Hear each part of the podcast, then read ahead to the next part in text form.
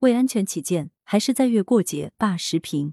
文跃进，广州市连续十余日无社会面新增感染者，专家判断本次疫情社区传播基本阻断，已进入收尾阶段，这让许多市民心里放下了一块大石头。市区受管控的三区和重点场所，除个别外全部解封，街坊们像过年一般开心，阿伯阿婆还派起了红包。五一小长假临近，不少人盘算着出游或远行，但疾控部门提醒。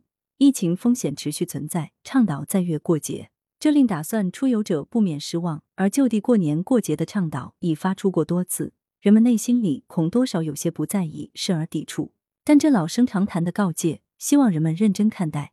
这既是为巩固来之不易的抗疫成果，为夺得控疫的终极胜利而需付出的代价，也是对疫情形势的预判，是非常时期的必要防范之举。今年以来。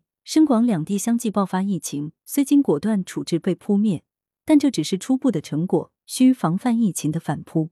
眼下省外部分地区的疫情仍多发频发，外防输入任务依然艰巨。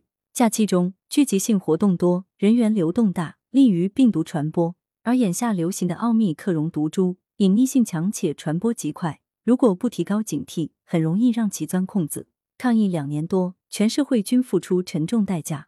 很多人盼着假日里能放松身心，但严峻复杂的疫情让人无法乐观。病毒仍在与人类拼耐心，胜利就取决于最后的坚守。节假日更要做好个人防护，戴口罩、勤洗手、不扎堆、不聚集等常规动作切不可忘。交通、旅游、餐饮和疾控部门尤其要落实防控责任，强化防范措施，为安全过节当好守门员。